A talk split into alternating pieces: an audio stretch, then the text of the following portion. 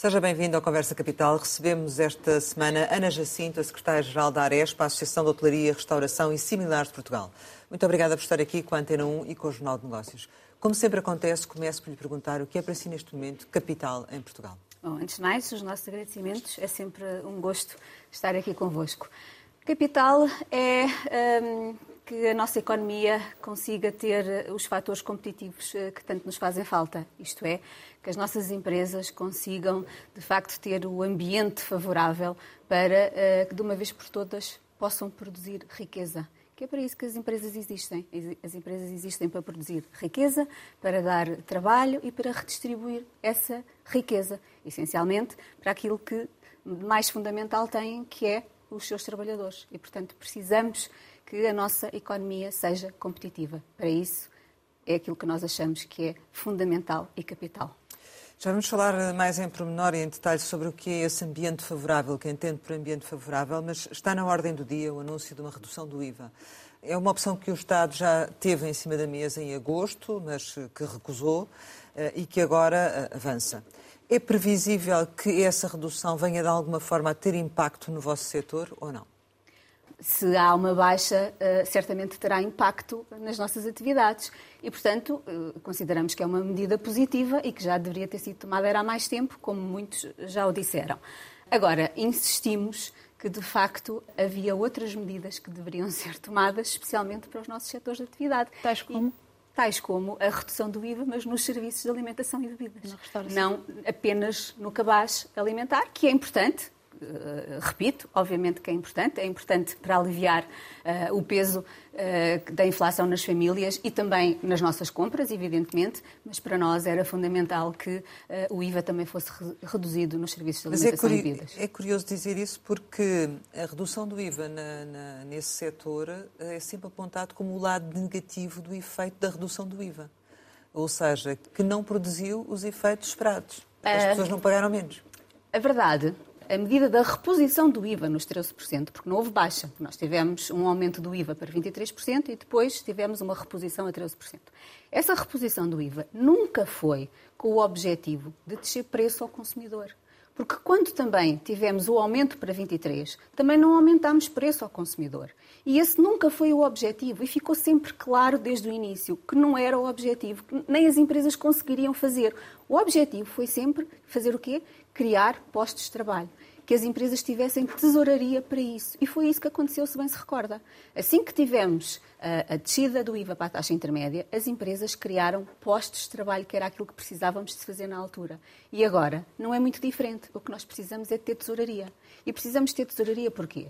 Porque, Sim. de facto, nós vemos de dois anos de pandemia. Nós temos um tecido empresarial muito micro, é bom não esquecermos. Logo de seguida, somos confrontados com ah, uma guerra que tem impactos desastrosos. Desde logo pela subida dos combustíveis, pela inflação, pelo aumento da energia, tudo o que nós estamos a sofrer, começámos logo a sofrer e que ainda estamos a sofrer. O índice de preço ao consumidor, em fevereiro, de facto, está a baixar ligeiramente. Situa-se neste momento em cerca de 10,4%. Mas se olharmos para a inflação dos produtos alimentares e produtos não alcoólicos, nós temos uma inflação de cerca de 21,5%. Não é 10,4%, é 21,5%. Isto significa, olhando depois para a classe da inflação dos restaurantes, que tem uma inflação de 10%, cerca de 10%, significa que nós estamos a incorporar todos estes aumentos. Não estamos a conseguir transferir estes aumentos para o preço final ao consumidor. Então, isso na prática, o que é que vai significar prática, se o IVA baixar? Na prática, o que eu quero dizer com isto, na prática, é que nós estamos depois de não termos restabelecido completamente as nossas tesourarias, de termos empresas muito descapitalizadas por força da pandemia.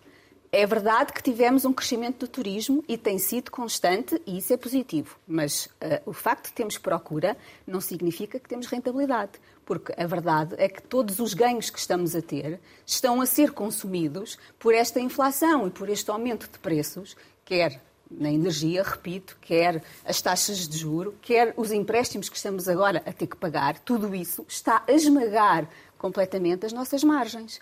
E, portanto, estamos a ter muito pouca rentabilidade e não, não estamos a conseguir, de facto, reerguer-nos de tudo aquilo que se passou.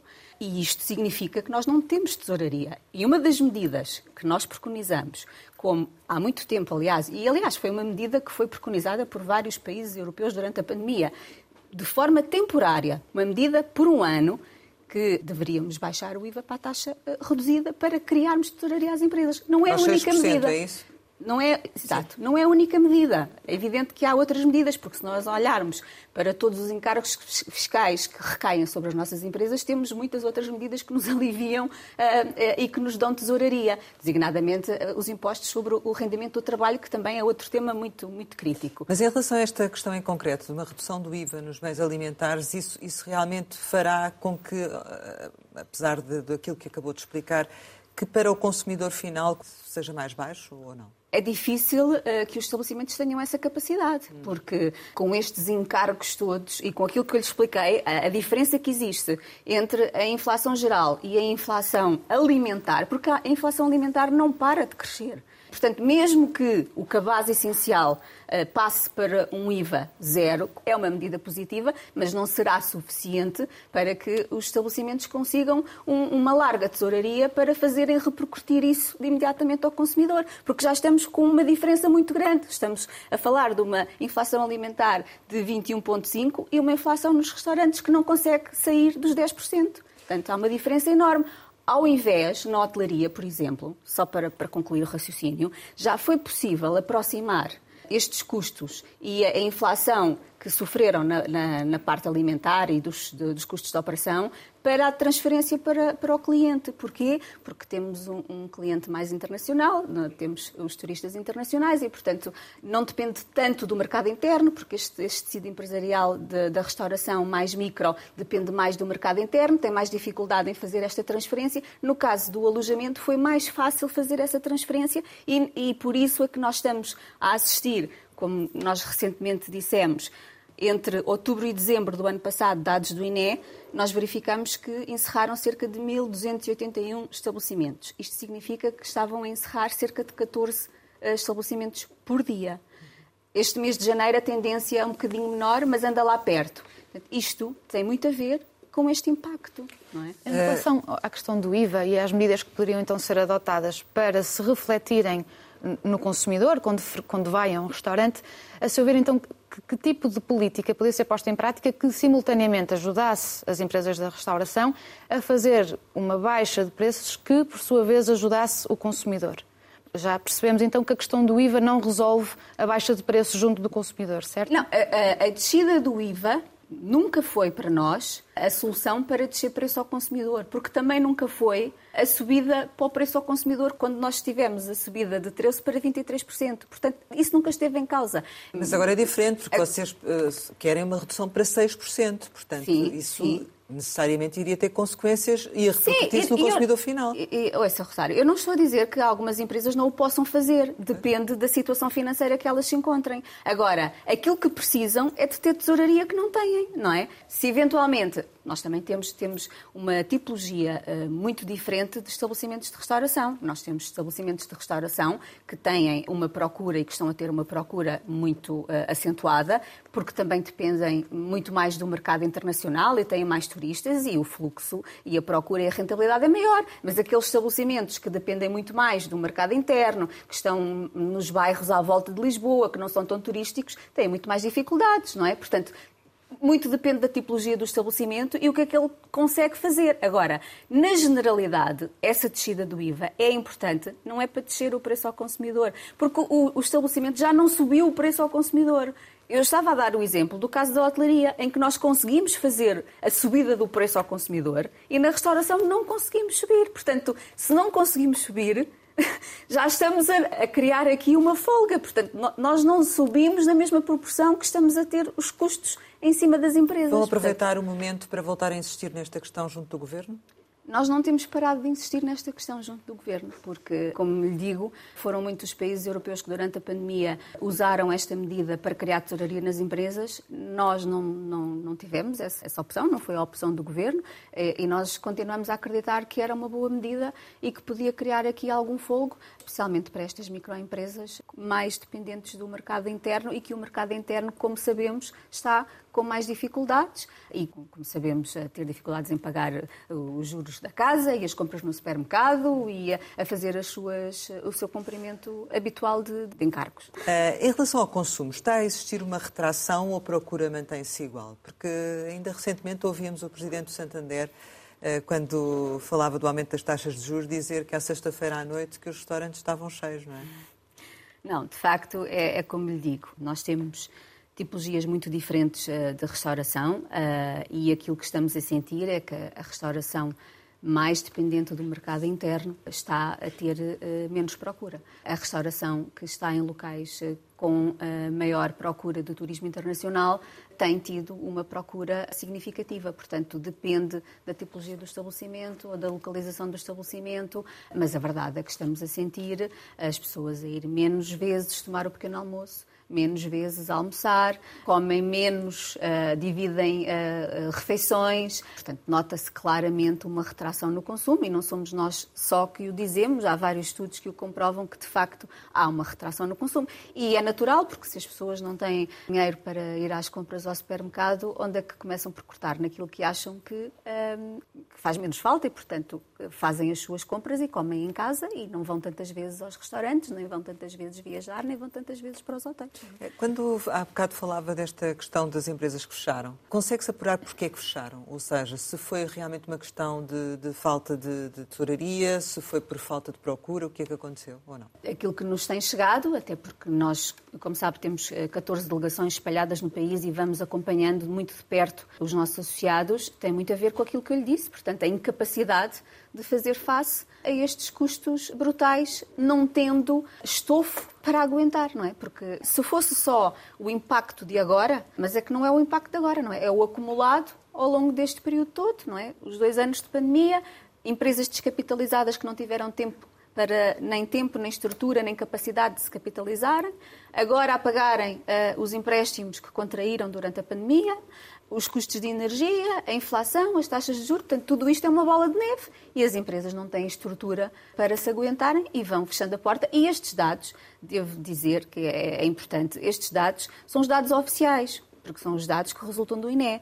Mas, como sabemos, este tecido empresarial tão micro normalmente fecha as portas e ninguém sabe que, que, fecharam as portas. Portanto, nós estimamos, quando falamos de cerca de 14 estabelecimentos a fechar por dia, o último trimestre do ano passado, estimamos que o número seja muito maior, com um dado também muito preocupante, que é, desde 2016, que não assistíamos a um déficit entre aberturas e encerramentos. Isto é, desde 2016, que não tínhamos mais empresas de restauração a fechar do que a abrir, o que também é um dado que nos preocupa, evidentemente. A perspectiva que existe é que essa situação continue? Estamos a falar de dados do final sim, do ano. Do ano pergunto agora em relação a estes primeiros três meses. Nós só temos dados de janeiro e os dados de janeiro indicam-nos que há um abrandamento, mas que a tendência continua.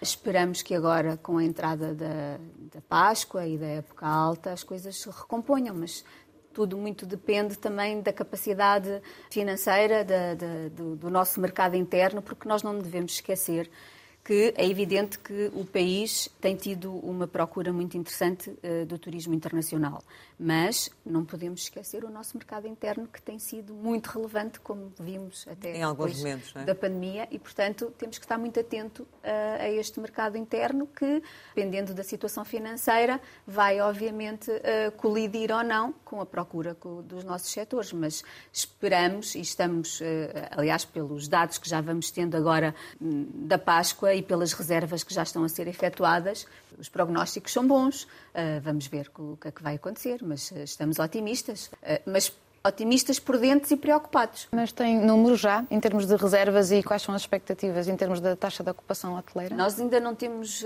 dados concretos, mas como vamos monitorizando e acompanhando sempre os nossos associados, aquilo que nos vão dizendo é que as expectativas para a Páscoa são muito boas e que as reservas têm vindo a acontecer e que uh, destinos como o Algarve, por exemplo. Mas mais mercado internacional ou nacional? Uh, espanhóis, uhum. uh, mercado nacional, no caso do Algarve, os tradicionais mercados do Reino Unido, portanto continuamos com boas expectativas, mas temos que ser muito prudentes, porque de facto o rendimento das pessoas, especialmente no mercado interno, está-nos a preocupar de forma uh, acentuada. É? Mas será uma época marcada por um aumento de preços tendencialmente? Tem uma ideia do intervalo? Que... Não, não temos esses dados. É evidente que o mercado vai funcionar, vai funcionar em função da oferta e da procura e, portanto, é natural que, que, que também aproveitem para fazer o tal ajuste de, de, de, preços que necessariamente têm que fazer. Mas é como eu lhe digo, uh, no caso do alojamento, esse ajuste foi, foi sendo feito ao longo do tempo e essa dificuldade não foi tão notória como tem sido na restauração. Na restauração, essa dificuldade é muito acentuada, porque qualquer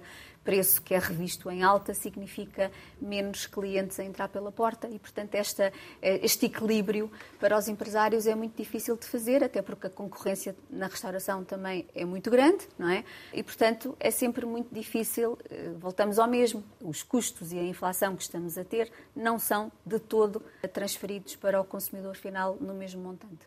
Do seu ponto de vista, como é que o Governo devia aplicar, no que diz respeito às empresas, esta folga que tem da execução orçamental? O, o, governo eh, é que decide, é que governa. Eh, nós eh, temos a obrigação e, e, o dever e o direito de ir influenciando e ir em diálogo, como temos sempre feito, apresentando as nossas propostas e os nossos pontos de vista, porque nós falamos todos os dias com os nossos empresários e temos essa obrigação de os representar e criar ambientes mais favoráveis para que eles possam, como eu dizia logo no início, produzir a riqueza que é isso que, que nós queremos. Agora, do nosso ponto de vista, já falei numa das medidas, a questão do IVA para nós era absolutamente eh, crucial.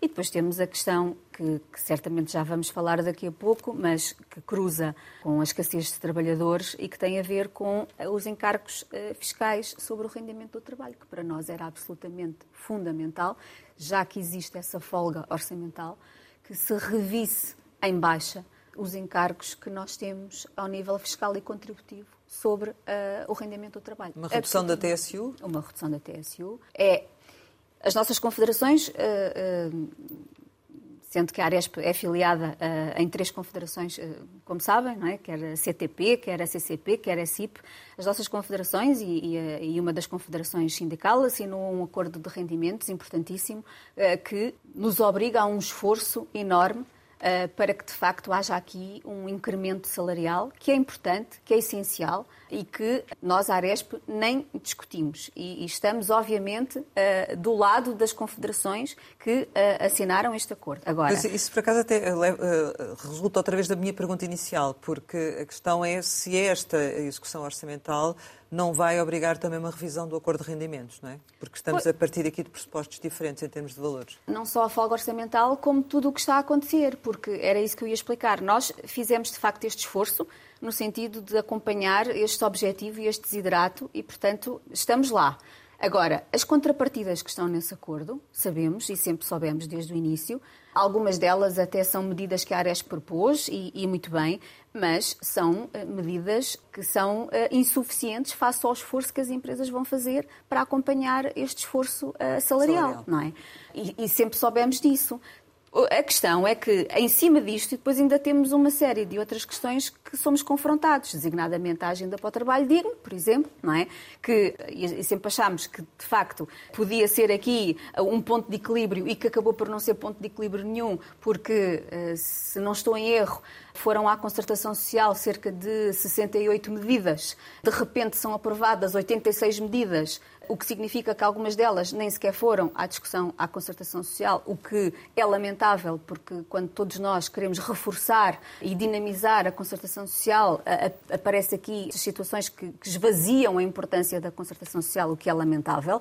E, e como, como, sabem, as, as, confederações já eh, pediram a intervenção do Sr. Presidente da República no sentido de considerar aqui algumas das medidas que vieram a ser contempladas até inconstitucionais, há medidas que não foram discutidas e que vieram a ser aprovadas. Portanto, tudo isto altera as regras do jogo, é? porque eh, quando o acordo foi assinado havia determinados pressupostos e determinados uh, uh, parâmetros que de repente tudo é alterado e, e, e, portanto, nós estamos aqui neste esforço titânico de, de, de facto, atingirmos uh, patamares de, de, aumentos salariais importantes. Aliás, a Aresp tem feito, uh, não, não, não é só no papel, a Aresp tem no feito na prática. Nós acabamos de fechar com uma das estruturas sindicais aumentos salariais para os nossos três setores de atividade que têm contratos coletivos, que é o setor da restauração tradicional, alojamento e cantinas, e nós fizemos aumentos uh, salariais acima, uh, inclusivamente do acordo, portanto, nós estamos a fazer aumentos salariais na ordem dos 7,8%, 8%.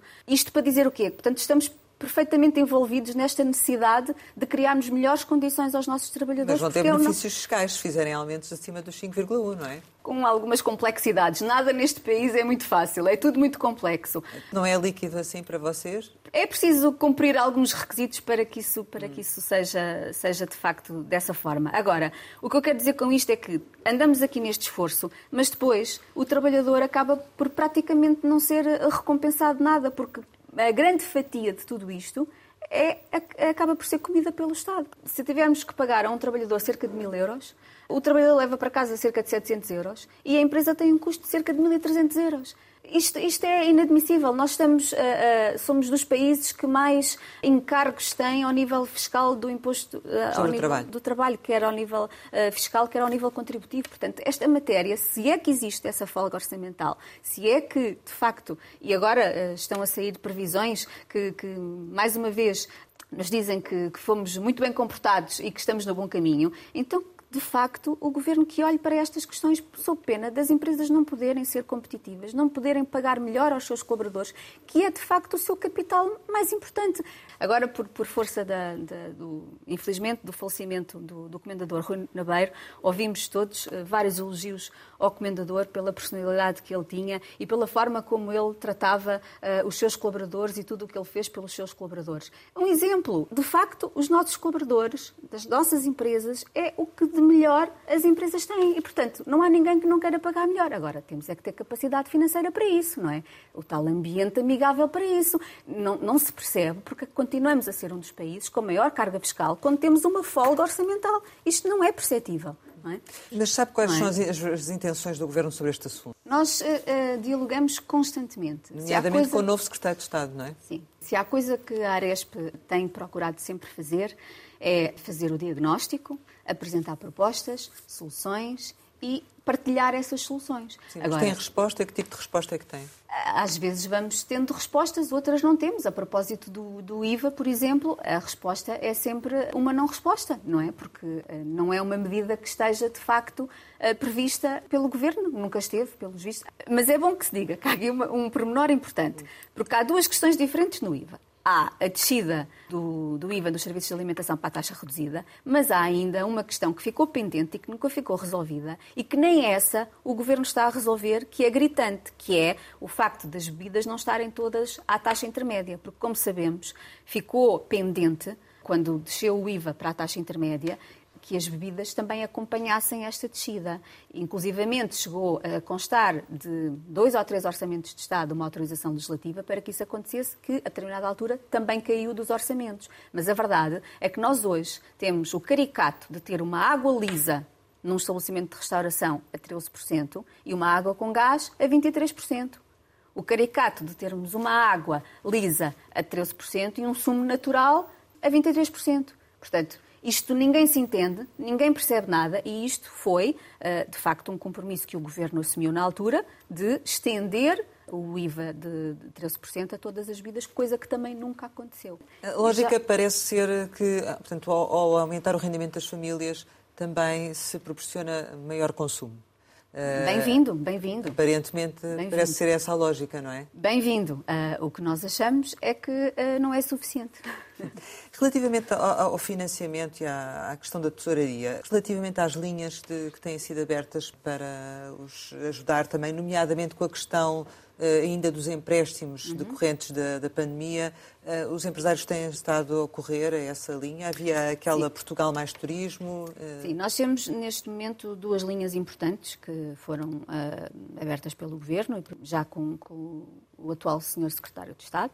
O Consolidar Mais, para as linhas Covid, para os empréstimos Covid e, mais recentemente, uma linha do Turismo Portugal para os empréstimos relativos ao microcrédito. E estas medidas são importantes, sendo que, no caso da, do Consolidar Mais, esta linha só no fundo, o que, é, o que, é que estamos a falar? Uh, o empresário tinha que começar a pagar os seus empréstimos das linhas Covid e o Consolidar Mais o que vem fazer é, hum, no fundo, um dilatar, no, dilatar tempo. no tempo. O empréstimo continua lá, mas uh, não paga já, porque estamos num, num, momento difícil que ninguém esperava que, que, que, voltássemos a ter, que no fundo é uma segunda pandemia de outra natureza, mas acabámos por ser avassalados por uma segunda pandemia. Portanto, Sendo que este Consolidar Mais não apoiava as empresas que tinham recorrido aos apoios do Turismo Portugal. Portanto, só uh, uh, apoiava as empresas que tinham recorrido às linhas Covid-Banca.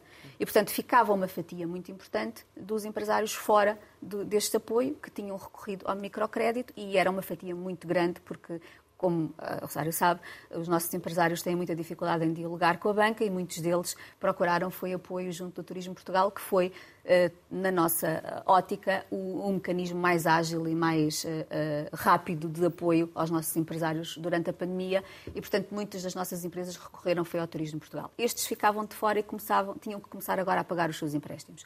Falámos com o Sr. Secretário de Estado na altura sobre este assunto, com o Turismo Portugal, e de facto foram uh, incansáveis e um, não estava previsto uh, nenhuma linha uh, para estes empresários e abriram uma outra linha em que, no fundo, foi criada também uma moratória para que estes empresários não tivessem que pagar já estes empréstimos e também houvesse aqui uma moratória no tempo sem juros não há dinheiro a entrar nas empresas, mas também não há dinheiro a sair para pagar estes empréstimos. Portanto, são medidas positivas. Qual é a questão que agora estamos a sentir e que um, vamos ter agora que falar com o Sr. Secretário de Estado sobre o assunto? Já demos nota ao Turismo Portugal.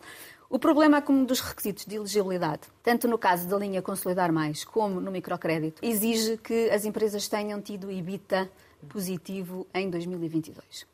E o que se está a constatar agora é que muitas das empresas não conseguiram alcançar esse objetivo. Recuperaram, mas não tanto a esse Exatamente. ponto, não é? E estão, ah, de facto, são muito poucas as empresas que estão a recorrer a estes apoios, tanto é que uh, o Governo já disse que está aquém daquilo que era esperado e a linha até podia ser reforçada, mas não há procura da linha. Pois não há procura da linha porque, de facto, as empresas não estão a ser elegíveis. E, portanto, é um assunto que nós temos agora em cima da mesa. Portanto, vamos falar com o Governo no sentido de ver qual é que é a possibilidade de nós uh, melhorarmos aqui os critérios de elegibilidade, porque lá está, nós temos sempre medidas, temos sempre apoios, mas depois quando vamos às regras e aos regulamentos, acentos e às vírgulas, depois são muito poucas aquelas que acabam por uh, ser, ser elegíveis e é? ser aplicáveis. Sim. Para os empresários que recorrem à banca, uh, agora neste contexto de subida de juros, qual tem sido o relacionamento? Tem sido mais facilitado o crédito?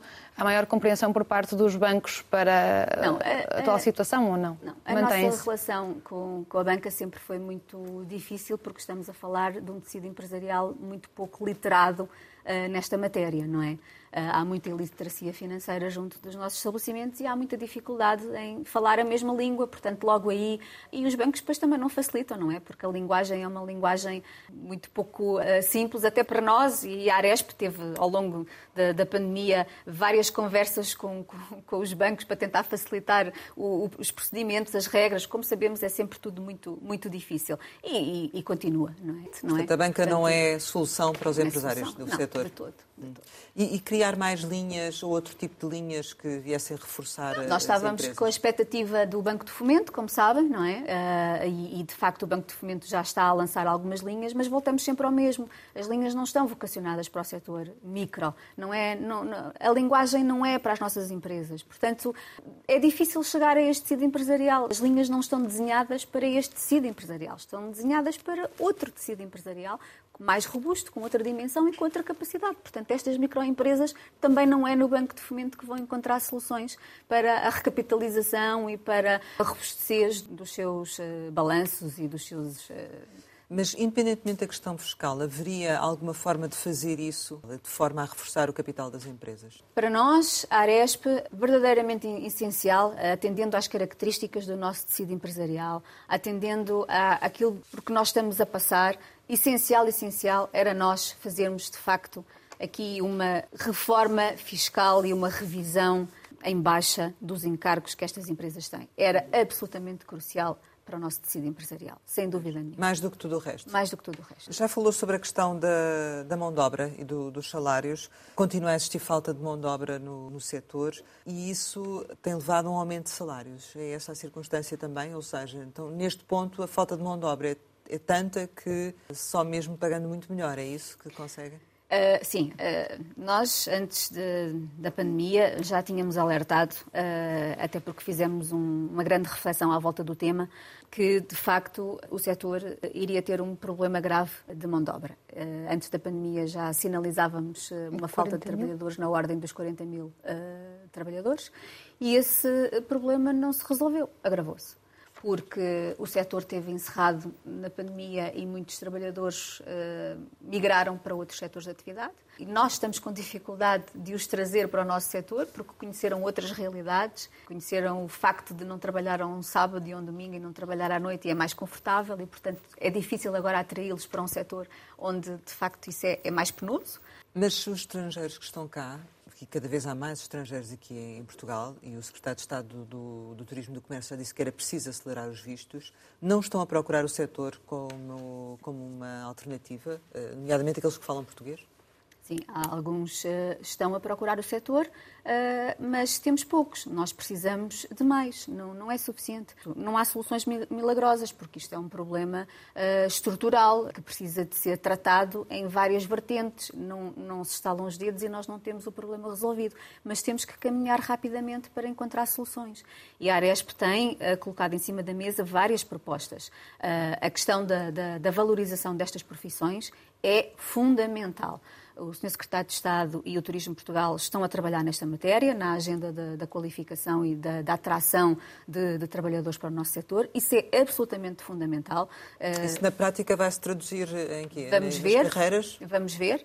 Esse trabalho eh, está, está a ser está a ser feito. Portanto, esperemos que seja conclusivo rapidamente e que traga aqui algumas novidades, porque nós continuamos com, com dogmas enormes à volta de, de, das categorias estratégicas uh, do, do setor e isso é preciso inverter rapidamente. E, e temos necessariamente que continuar a apostar uh, em trazer uh, profissionais de outros países para o país. É verdade que nesta matéria foram feitas algumas alterações legislativas, que a Rosário já falou, mas que ainda não conseguimos ver resultados concretos dessas alterações. Foi criado um visto de trabalho, depois agora, mais recentemente, criou-se aqui uma agilização relativamente à autorização de residência mas efetivamente na prática. As empresas ainda não perceberam que tivesse havido mudanças uh, significativas nessa matéria, porque continuamos com uma administração pública muito complexa, muito uh, demorada, com muitos constrangimentos e não basta alterar a lei, depois temos que alterar os mecanismos também funcionais do próprio país.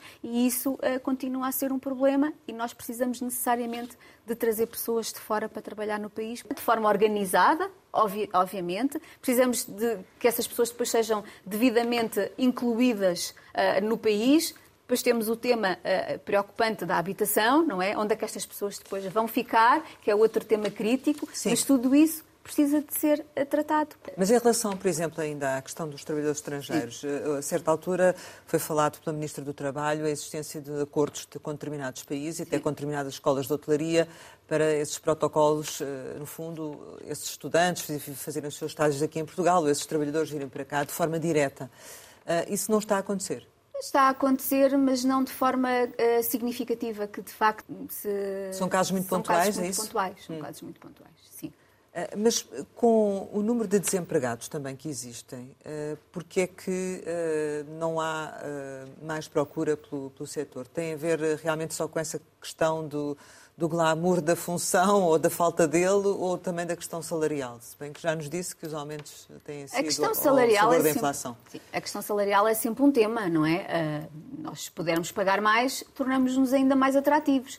Há, há, uns meses atrás, sempre que se falava da dificuldade de contratação, toda a gente dizia é porque o setor não paga bem. Não é verdade. Isso não é verdade, até porque o setor está a fazer um esforço enorme de atualização salarial.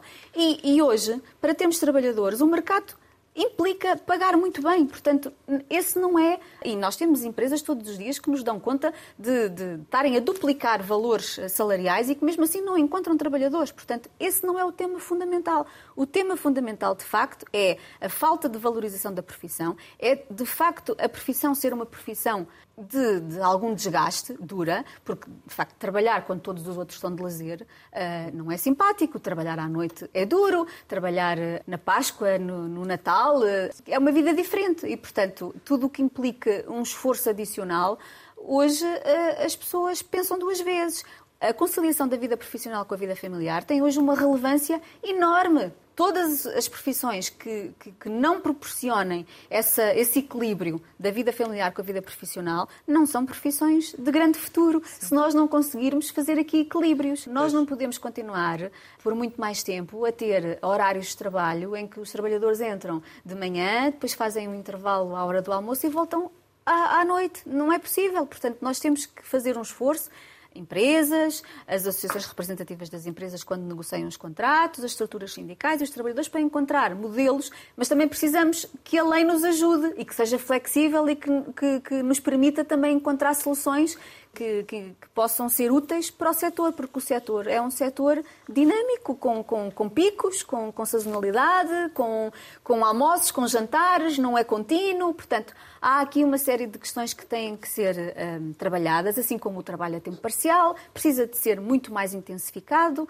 coisa que, que, que, que não acontece. Portanto, há aqui um conjunto de dimensões que todos, sem exceção, porque depois, uh, essa é outra questão. Uh, as pontes têm que ser feitas e não é difícil fazer-se. Nós temos todos que estar à mesma mesa confrontados com um problema que é um problema para todos e temos que encontrar soluções. Agora, não podemos é ter o Estado a sair da equação, ou os sindicatos a saírem da equação, ou as empresas a saírem da equação. Não. Todos nós somos responsáveis e temos que encontrar soluções. Sou pena de o motor da nossa economia, e, e, e vai continuar assim, por muito que alguns achem que não, vai continuar assim, não ter trabalhadores. Aspecto, imagino que o verão uh, possa vir a ser um pesadelo ou não? Sim, se nós já temos. Uh, uh, eu volto a dizer, ainda esta semana tivemos este nosso Conselho Consultivo com todos os representantes de, do país e muitos dos nossos representantes diziam que, à data de hoje, ainda não estamos na época alta, à data de hoje, há estabelecimentos em zonas do país que não abrem porque não têm trabalhadores. Portanto, agora imagine-se nós, eh, eh, agora na época alta. Portanto, obviamente que vai ser um drama e vai ser muito difícil esta questão de, de, dos trabalhadores. Vocês já se pronunciaram no âmbito da consulta pública sobre o pacote de habitação, tal como está. Se nada for feito, isto significa o fim do alojamento local? Bom, nós não queremos acreditar um, que nada vai ser feito. Alguma coisa vai ter que ser feita. Aliás, o, o Sr. Secretário de Estado teve há pouco tempo, uh, neste mesmo programa, a dizer que uh, havia espaço para fazer alguns ajustes e algumas alterações e uh, é nessa expectativa que nós estamos. Agora, em relação a esta questão, é bom que se diga, porque parece que, hum, que há alguma amnésia ou que nos esquecemos de facto do que é que estamos a falar. O alojamento local foi responsável pela regeneração das cidades. Nós fizemos, a Aresp fez uh, uh, um estudo, já, já tem seis, sete anos, mas foi crucial para a última alteração legislativa que o alojamento local teve, porque o alojamento local tem tido alterações sucessivas à lei, como sabemos. E nós fizemos um estudo uh, em parceria com o ISCTE, que estudou o alojamento local no país todo, mas com maior enfoque em Lisboa e no Porto. E só em Lisboa, na altura, quando nós tivemos a avaliar o impacto do alojamento local, nós percebemos que 60% dos imóveis que foram para alojamento local não estavam habitados, estavam desocupados, em ruínas, degradados e sem ninguém lá dentro.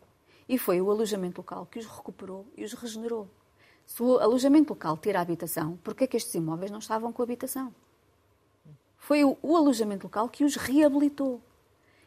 E com isto, o que é que fizemos? Reabilitámos estes, estes imóveis e tudo à volta, porque o alojamento local não vive sozinho. O alojamento local precisa de um café porque não tem pequeno almoço e as pessoas precisam de tomar pequeno almoço, precisa dos restaurantes, precisa de comércio, precisa de artesanato, precisa de transportes, precisa de animação. Tudo isto é, é uma economia que se move à volta do alojamento local enorme, que não está a ser pensado. Portanto, mas agora um com as obras feitas outro, correm o risco de ficar uh, de um momento para sem o outro, alojamento local. Sim, de um momento para o outro isto tudo se esquece. Mais, É bom também relembrar que no alojamento local nós temos diversas realidades. E é bom não esquecer que há uns anos atrás, quando foi criada a lei do alojamento local, foi colocado tudo dentro do alojamento local. Desde a pensão, à hospedagem, ao quarto, à moradia, a todas as casas do Algarve, tudo entrou no alojamento local. Tudo aquilo que não podia ser empreendimento turístico ou não queria ser empreendimento turístico ou não tinha condições para ser empreendimento turístico. E caiu tudo no alojamento local. Mas nós estamos a falar de uh, unidades que estão em funcionamento há 30, 40, 50 anos. Nós não estamos a falar de um quarto que apareceu assim de repente e que de repente alguém lhes diz agora vou, vou-te tirar a licença daqui a 5 anos, vou-te reavaliar e ficas sem a licença. Eh, eh, há qualquer coisa aqui muito estranho neste processo. Eh, há um desconhecimento profundo do que é que nós estamos a falar. O que é que isto colide com a habitação? Alguma vez uma coisa tem a ver com a outra? Acha que se foi longe demais? É claro que se foi longe demais. Há aqui algumas confusões.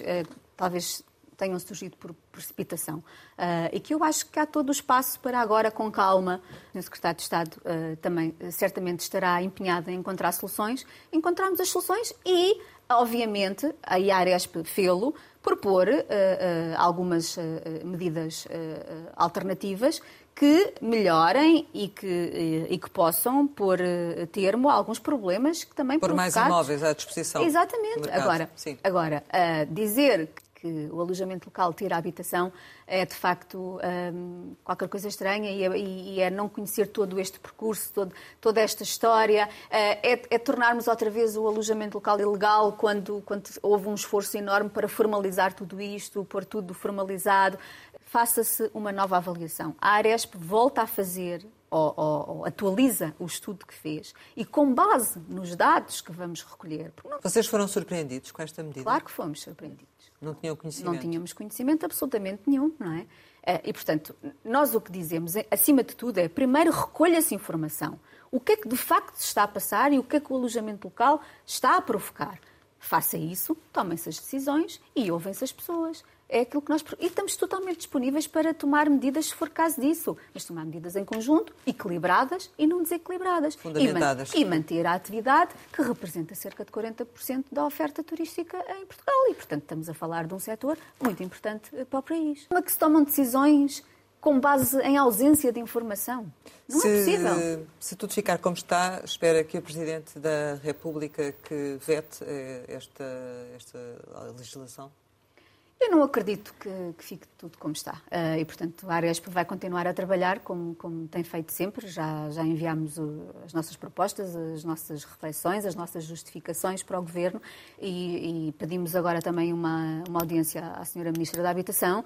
Uh, já tivemos com o Sr. Secretário de Estado uh, do Turismo e, portanto, esperemos que haja agora depois do, do fogo, não é? Agora alguma uh, descer à realidade e alguma calma e algum bom senso para se perceber que de facto há ali medidas que não fazem sentido e que tem que haver um equilíbrio, não é? Estamos a falar de uma atividade económica uh, importante para o país e, portanto, tem que haver aqui equilíbrios. Não, est não estamos a dizer que enfiamos a cabeça na areia e que não estamos disponíveis para nada. Estamos disponíveis para construir, desde que seja tudo com equilíbrio. É só isso. Chegamos ao final e, como habitualmente, lançamos algumas palavras para uma resposta rápida. A primeira é TAP. Atrapalhada. Oposição? Não há. Presidente da República? Presidente da República. Mais sentido de Estado. Concertação social? Precisa de ser uma verdadeira concertação social. Café? Muitos cafés. Restaurante? Uh, são uh, lugares magníficos uh, que toda a gente deve frequentar cada vez mais. Bitoque? é bom. Lisboa? Lisboa é uma cidade fantástica que todos nós uh, que vivemos em Lisboa amamos. Valdigem? Raízes. Barman? Barman uh, é... associo sempre ao meu pai, que é o meu herói. Ginásio? Ginásio é algo que não prescindo. Filhos? Filho é uma dor de cabeça constante, mas ao mesmo tempo é, é, é aquilo que nos eh, complementa e que justifica a nossa existência. Saudade? Saudade faz parte do nosso ADN, do, do nosso fado. Sonho? Sonho, não quero parar de sonhar. Futebol Clube do Porto? uma paixão. Portugal? Portugal uh, é o país que nós todos amamos e que tenho pena que não, não possa ir mais longe e tenho confiança que possamos ir mais longe. Ana Jacinto, muito obrigada por ter estado aqui com a Antena 1 e com o Jornal de Negócios. Obrigada. Pode rever este Conversa Capital com a Secretária-Geral da Aresp em www.rtp.pt ou ouvir em podcast. Regressamos para a semana, sempre neste dia, esta hora, e claro, contamos consigo.